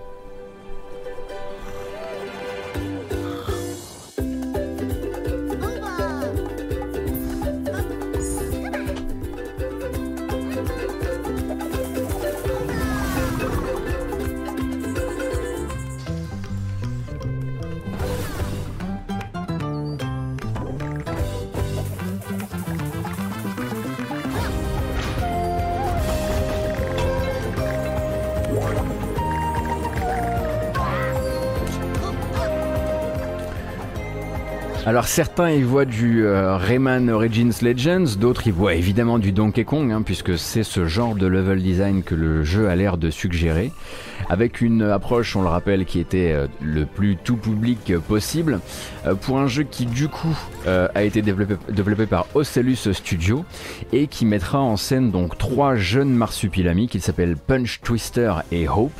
Je dois dire que la bande-annonce est un peu plus engageante hein, que celle en l'occurrence de Asterix baffer les tous dans le sens où on sent qu'il y a la lisibilité et on sent que ça pourrait être effectivement un platformer tout à fait, tout à fait intégrable à la, à la fin d'année. Oui, c'est vrai que ça rappelle Crash Bandicoot également. je suis sûr que vous vous attendiez pas à ça quand on a quand on a sorti le trailer. Euh, le jeu a filé au petit neveu, ouais, peut-être. En tout cas, j'ai pas l'impression que ce soit un truc qu'on tend, qu'on, tende au petit neveu en disant quelle honte, j'ai, honte de lui filer ça. Euh, ça a l'air plutôt, euh, plutôt cool en fait. Hein. donc bravo au Cellus Studio parce qu'effectivement après l'annonce, on s'était dit oh là là, ils vont faire combien de jeux là sur la fin d'année? Est-ce qu'ils vont avoir le temps? Est-ce que Microids va avoir le temps de chapeauter tout ça? Et en fait, bah, celui-ci au reveal du gameplay plutôt encourageant. Après, faudra voir. Hein. c'est le feeling évidemment manette en main qui, qui fera foi dans ce genre de cas. Parce qu'il y avait effectivement, comme euh, c'est dit sur le chat, de très beaux jeux infogrammes. Mais c'était beau quoi.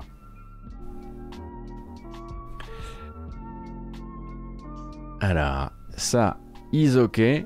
Vous me dites, vous me dites que la dernière bande-annonce sortie pour euh, Metroid Dread serait du genre spoilante alors on va peut-être pas la regarder, parce que ici on est quand même d'abord, avant d'être une VOD, on est plutôt quand même euh, sur quelque chose de live. Euh, soit on la regarde, soit je vous donne rendez-vous dans quelques minutes. Je vous donnerai le euh, timing exact pour que vous ne soyez pas spoilé. Je ne sais pas, c'est à vous de me dire. Je pense effectivement que vous filez le timing exact, c'est pas complètement idiot. Metroid Dread 1, le nouveau, il y en aurait pour deux minutes. Deux minutes pour les gens qui ont envie de regarder du gameplay. Et puis sinon, eh bien, euh, rendez-vous rendez-vous dans deux minutes. Je pense qu'on va faire ça. Alors, si vous ne voulez pas vous spoiler Metroid Dread, car il y a des fans de Metroid pour qui, eh bien, on ne spoile rien, pas même une armure, ou même un boss, ou quoi que ce soit, rendez-vous dans 2 minutes 04. Pour les autres, on y va, donc le jeu sort toujours le 8 octobre, sur Switch évidemment.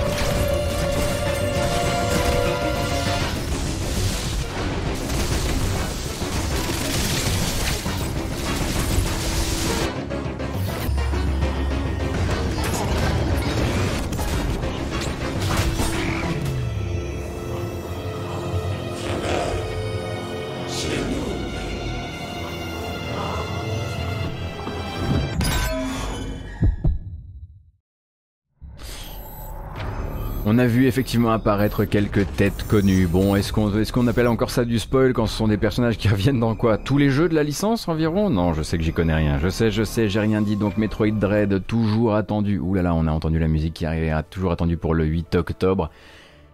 C'est moi ou là c'était vraiment le trailer de... Comment ça mon jeu il est mou? parce que euh, voilà, dans celui-ci, voilà, ils ont tout mis quoi. Voilà, plus de couleurs, plus d'effets, plus des, plus grandes arènes, des boss, etc. En tout cas, il y avait une envie effectivement euh, de euh, d'enfoncer le clou et peut-être aussi de générer de la précommande, hein, puisque ça reste quand même le, le, nerf de la guerre, on le comprend.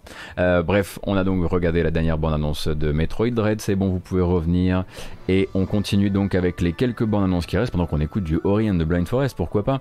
Et après ça, on fera le tour des indés de la Gamescom. La prochaine bande-annonce, c'est un jeu qu'on avait découvert, si je ne m'abuse, un matin de 3, ou peut-être pas. En tout cas, c'est un Souls, like, on va dire ça de très très loin, euh, avec euh, donc un héros qui est un docteur de peste, un docteur, un médecin de peste hein, avec le, masque, le masque consacré. le jeu s'appelle Timessia, je crois. Timessia, et il a désormais une date de sortie au 7 décembre.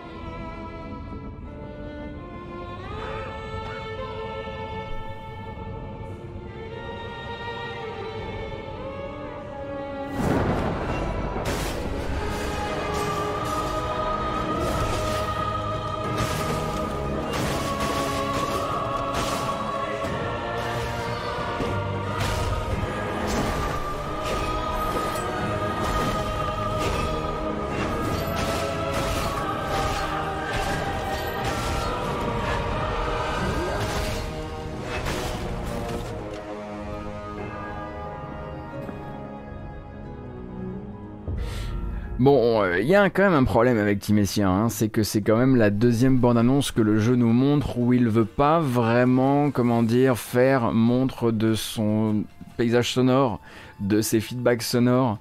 On a du coup pas vraiment la certitude que le sound design va être à la hauteur de quoi que ce soit, sachant que déjà au niveau des animations, etc., il y a, y a pas mal de... Euh, euh, comment dire il y a pas mal.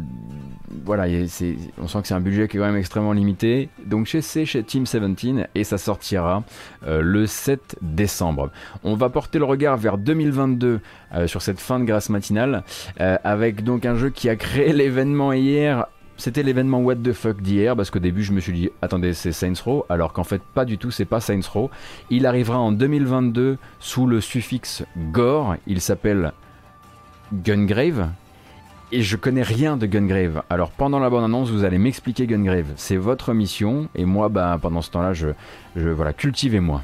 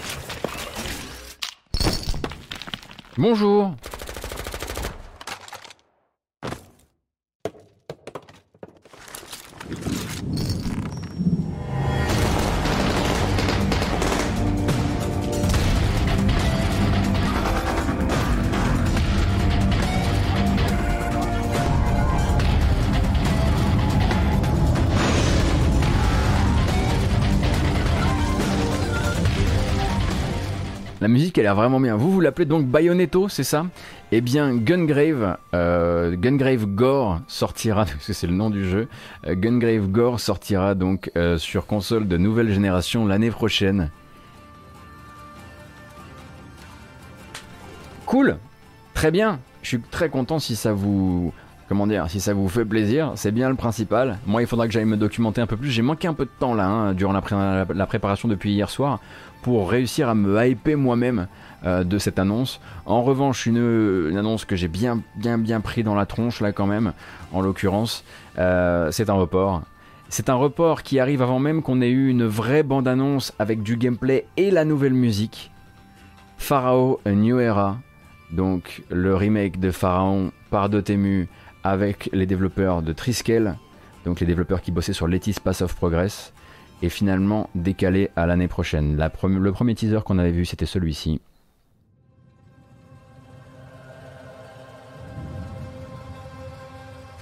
Et ce teaser existe depuis avant que soit créée la nouvelle bande originale, du coup il n'y a pas encore euh, de reprise dans cette bande-annonce. Il va falloir faire preuve de patience. Il semblerait que les développeurs de Triskel aient besoin d'un peu plus de temps pour fignoler leur copie. On rappelle que le but c'est vraiment de faire une restauration au plus proche possible, mais en même temps beaucoup plus belle du jeu d'Impression Games, donc le jeu de construction de villes et d'empire d'empire égyptien. Si en revanche vous avez euh, de la curiosité vis-à-vis du jeu, vis-à-vis de son gameplay, vis-à-vis de tout ça. Le gameplay, bon, n'aura pas trop changé, même s'ils vont, ils vont corriger les quelques exploits qu'il était possible de réaliser dans, dans Pharaon. Euh, mais à côté de ça, vous avez beaucoup de communication menée notamment par le compositeur du jeu, qui publie très souvent des vidéos très très rigolotes euh, de, du mastering, en l'occurrence en ce moment, de la BO, une BO qu'il a fait enregistrer notamment avec des instruments, des instrumentistes solistes. J'avais pu, j'avais pu faire une toute petite interview hein, de Louis Godard euh, durant mon temps chez Gamecult, durant mes dernières semaines d'ailleurs, je crois, chez Gamecult.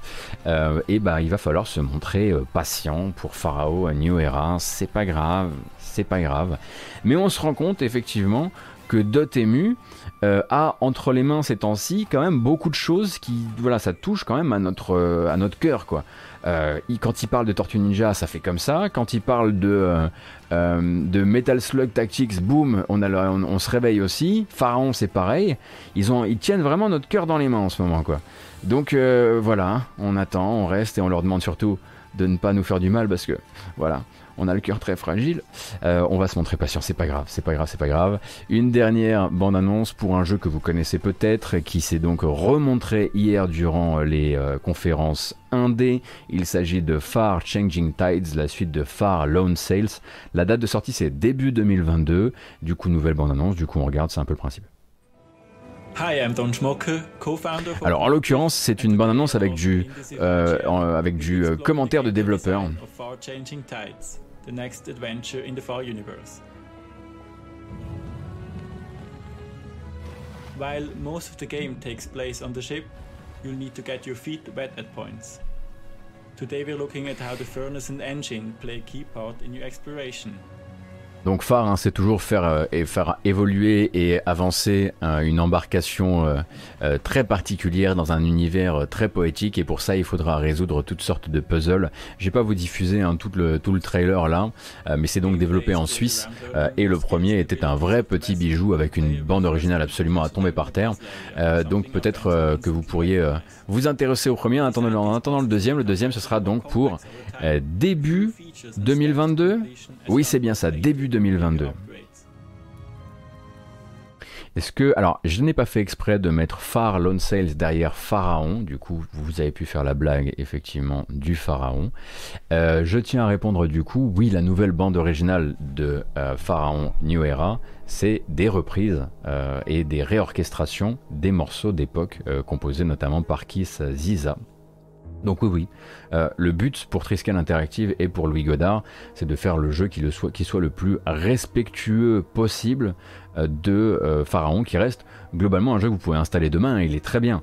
Mais on pourrait le moderniser un tout petit peu sur les sprites, on pourrait le moderniser un tout petit peu sur la musique, lui donner, plus d'allant et de, et de vrais instruments à la musique, parce que c'était quand même beaucoup, beaucoup de samples et beaucoup d'instruments synthétiques, et c'est ça qu'ils vont essayer de faire et même qui sont en train de faire, hein, parce qu'on a déjà vu euh, des, euh, on a déjà vu des, séquences de gameplay du jeu.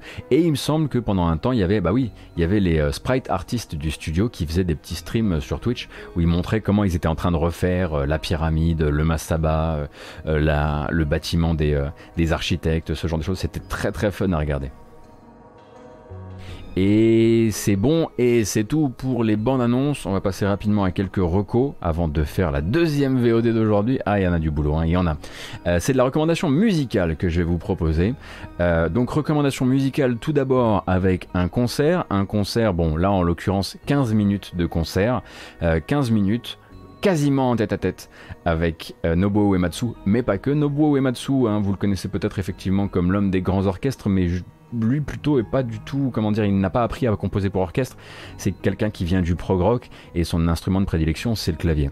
Et du coup là vous allez avoir 15 minutes avec Nobuo Uematsu évidemment en hommage à Fantasian, le dernier jeu de Nobuo Uematsu à la musique et de Hironobu Sakaguchi et ses équipes euh, au développement.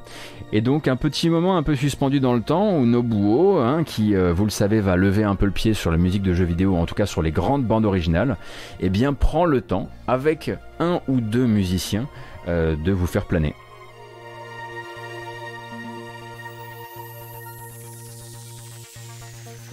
Alors il y a de l'électro un petit peu dans Fantasian, mais ce n'est pas tout. Vous allez avoir beaucoup de choses différentes. Voilà, vous. Également du Uematsu chaleureux tel que vous le connaissez.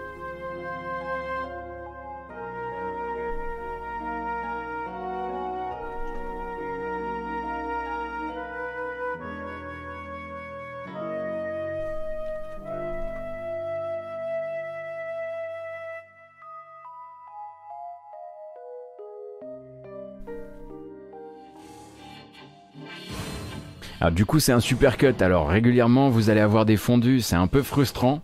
Mais on imagine que du coup, le concert dans son intégralité sera mis à disposition peut-être. Euh, peut-être euh, sous forme de collector ou que sais-je. Attention, il y a beaucoup de morceaux qui sont un peu angoissants hein, dans la BO de, de Fantasian. Et il y a même quelques feats. J'aimerais bien trouver un peu de featuring là. Ah voilà, avec du chant.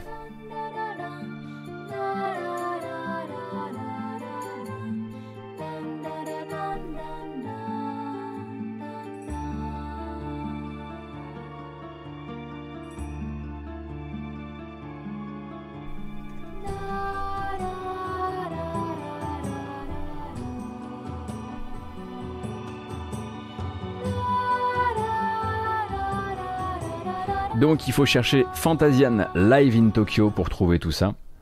Et la deuxième recommandation musicale euh, d'aujourd'hui, ce sera les pianos collection de Gris. Euh, donc Gris que vous connaissez, dont vous connaissez forcément, je pense, la BO, la BO donc par The Berlinist, non on dit Berlinist, et maintenant il y a donc un album piano collection qui a été donc géré par Berlinist, euh, par David Peacock et par Augustine Mayuga Gonzalez, et tout ça ça nous donne une série de morceaux. On va en écouter un petit bout juste pour le plaisir. Laquelle on va s'écouter? Ah là, il y a le choix quand même, mais ça, ça me semble quand même être la base. Attendez une seconde.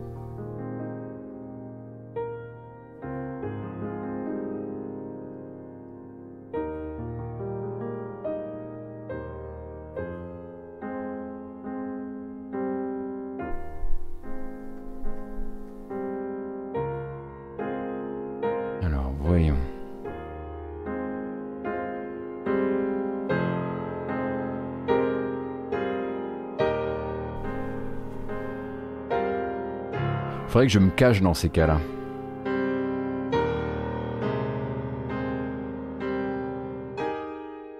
Est-ce qu'ils ont le morceau qui me fait hyper flipper à chaque fois dans Débris peut-être? Faudrait que j'écoute ça de mon côté. Bref, une piano collection pour Gris, c'était un peu attendu. En tout cas, euh, c'est quand même euh, très cool euh, que ça a été. Alors là, c'est déjà sorti en fait. Hein.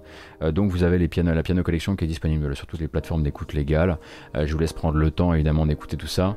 Débris, morceau que j'aime beaucoup. Ah voilà, voilà. Ça c'est bon ça.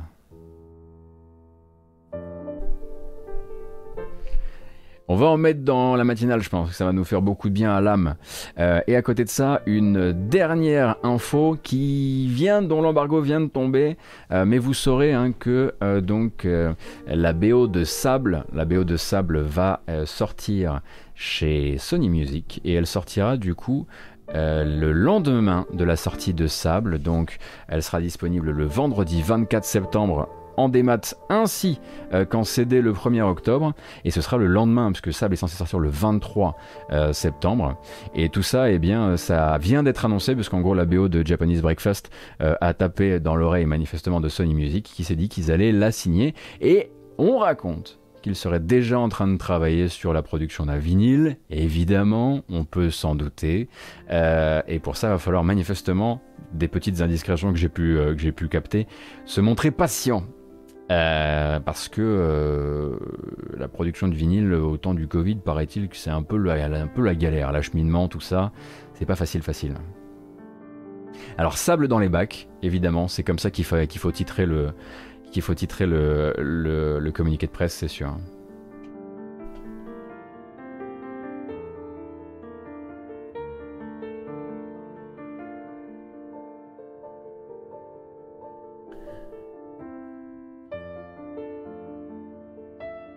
Ah, vous faites des blagues sur l'âme parce que j'ai dit tout à l'heure ça fait du bien à l'âme. Ah oui, d'accord. Non, mais l'âme, quoi. Hein. Euh, Et il se trouve qu'on est bon, et il se trouve que je ne vous ai pas donné une véritable bamboche de toute cette grâce matinale. Rassurez-vous, hein, il y en a deux, hein, euh, on n'a pas encore fini, on va encore parler de la Gamescom et tout et tout. Donc, allons-y, c'est terminé, et on va finir cette VOD comme si c'était la fin, hein, évidemment, mais il y a une astuce, une sacrée astuce. Petite euh, rupture d'ambiance là, donc euh, pour terminer ce tour de l'actualité du jeu vidéo du vendredi 27 août, il y a une deuxième vidéo qui arrive sur YouTube plus ou moins au même moment, euh, qui fera le tour de ma curation des indépendants qui m'ont un peu tapé dans l'œil euh, durant les conférences hier euh, de la Gamescom, donc Awesome Indies et Future Game Show. Mais ça c'est terminé, c'est la matinale classique. Rappel du coup si vous, si, vous suivez principalement la, la grâce matinale et la matinale que la semaine prochaine c'est vacances. C'est vacances pour moi, donc il n'y aura pas de live de toute la semaine et on se retrouve le lundi, du coup, le lundi Waouh, ça fait loin. On se retrouve le lundi 6 eh oui, l'air de rien. Cette vidéo s'en va sur YouTube, version chapitrée comme d'habitude. N'hésitez pas à lâcher un pouce bleu, à lâcher un commentaire, euh, tout ça, tout ça. Merci de votre soutien. Elle s'en va également du côté des podcasts, hein, puisqu'on a une version audio euh, de la matinale qui se trouve sur Apple Podcast, Google Podcast, Podcast Addict, euh, Spotify et deux trois autres endroits aussi. Merci pour le soutien, merci pour les follow, merci pour les passages sur Utip via l'adresse utip.io goto j'ai tout dit à part merci. Je reviens tout de suite pour continuer en fait ce stream et à bientôt.